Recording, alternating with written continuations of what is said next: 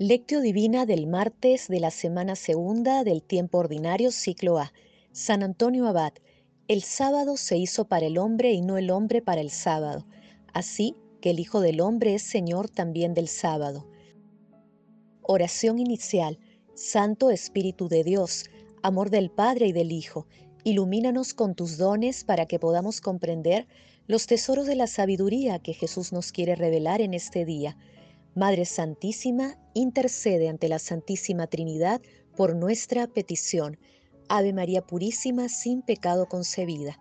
Paso 1. Lectura. Lectura del Santo Evangelio según San Marcos, capítulo 2, versículos del 23 al 28. Un sábado, Jesús atravesaba unos campos de trigo y sus discípulos iban arrancando espigas. Mientras se abrían paso, los fariseos le dijeron, Mira, ¿por qué hacen en sábado lo que no está permitido? Él les respondió, ¿no han leído nunca lo que hizo David cuando él y sus compañeros tuvieron necesidad y sintieron hambre? cómo entró en la casa de Dios en tiempo del sumo sacerdote Abiatar y comió los panes consagrados que solo está permitido comer a los sacerdotes, y les dio también a sus compañeros y añadió, el sábado se hizo para el hombre, y no el hombre para el sábado, así que el Hijo del Hombre es Señor también del sábado. Palabra del Señor, gloria a ti, Señor Jesús. Hoy celebramos a San Antonio Abad, modelo de espiritualidad ascética. Nació en Egipto por el año 250 en una familia de acaudalados campesinos. Durante una celebración eucarística, escuchó las palabras de Jesús, Si quieres ser perfecto, ve y vende todo lo que tienes y dalo a los pobres. Por ello, al morir sus padres, San Antonio entregó su hermana al cuidado de las vírgenes consagradas, distribuyó sus bienes entre los pobres y se retiró al desierto donde comenzó a llevar una vida de penitencia. Organizó comunidades de oración y trabajo. En el desierto logró conciliar la vida solitaria con la dirección de un monasterio. Tuvo muchos discípulos, trabajó en favor de la iglesia, confortando a los confesores de la fe durante la persecución de Diocleciano y apoyando a San Atanasio en sus luchas contra los arrianos. Una colección de anécdotas conocida como apotegmas demuestra su espiritualidad evangélica clara e incisiva. Murió alrededor del año 356 en el monte Colcín, próximo al Mar Rojo. Es particularmente urgente a nuestra época recordar que el domingo, el Día del Señor, es también día de descanso en lo que se refiere al trabajo. Deseamos vivamente que esto sea reconocido como tal por la sociedad civil, de manera que sea posible estar libre de las actividades del trabajo sin estar por otra parte penalizado. En efecto, los cristianos en relación con el significado del sábado en la tradición judía siempre han visto igualmente en el día del Señor el día del descanso del trabajo cotidiano.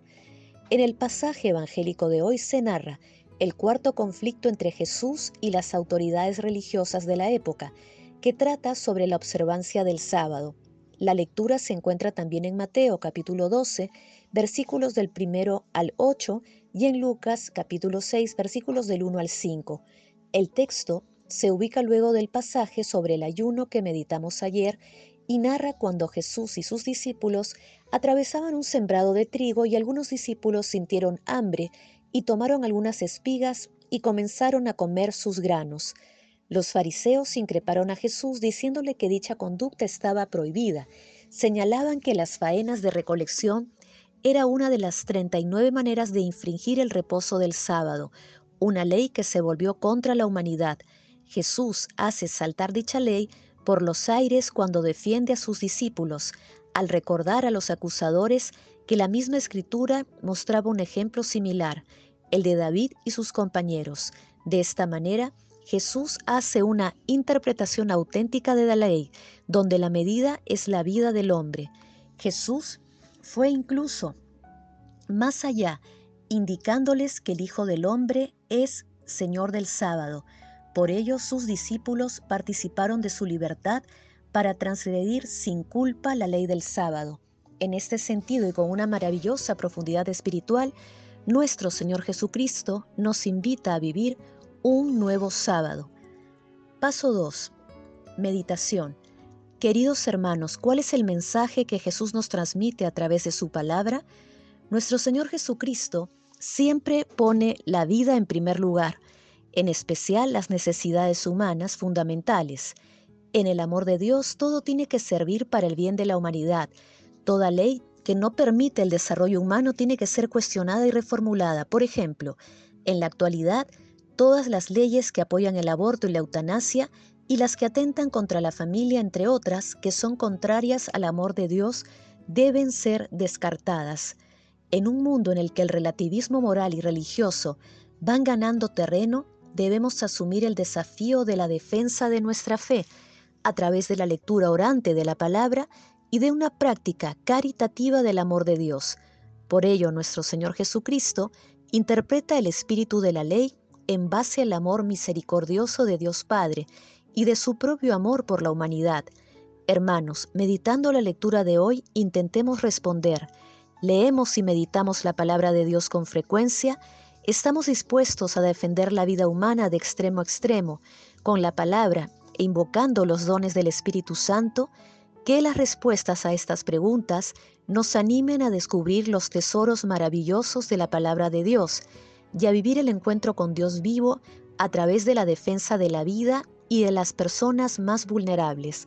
Jesús, María y José nos aman. Paso 3. Oh Dios, que concediste a San Antonio Abad servirte en el desierto con una vida admirable, concédenos por su intercesión que negándonos a nosotros mismos, te amemos siempre y sobre todas las cosas.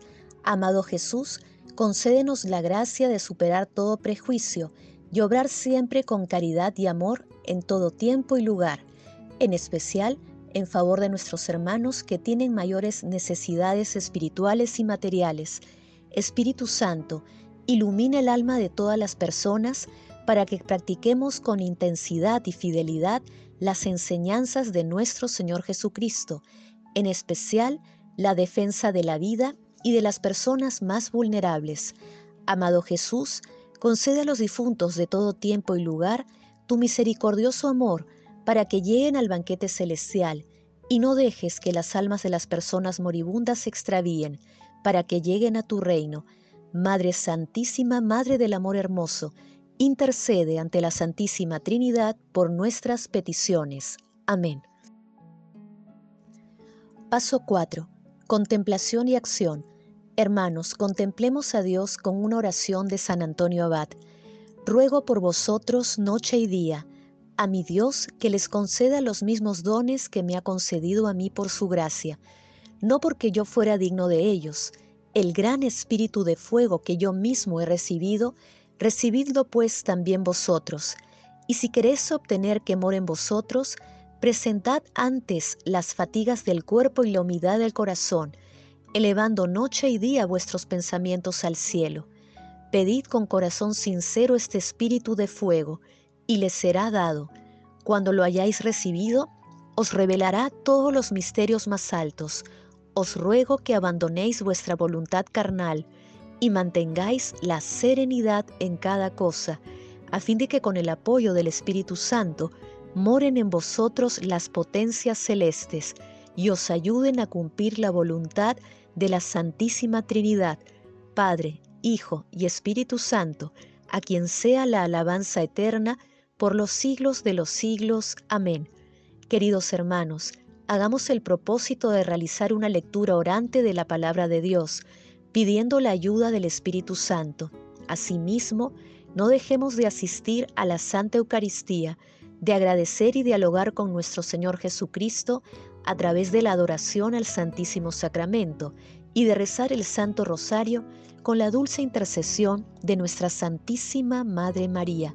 El amor todo lo puede, amemos, que el amor glorifica a Dios. Oración final. Gracias Señor Jesús, porque tu palabra nos conduce por caminos de paz, amor y santidad. Espíritu Santo, ilumínanos para que la palabra se convierta en acción. Dios glorioso, escucha nuestra oración Bendito seas por los siglos de los siglos.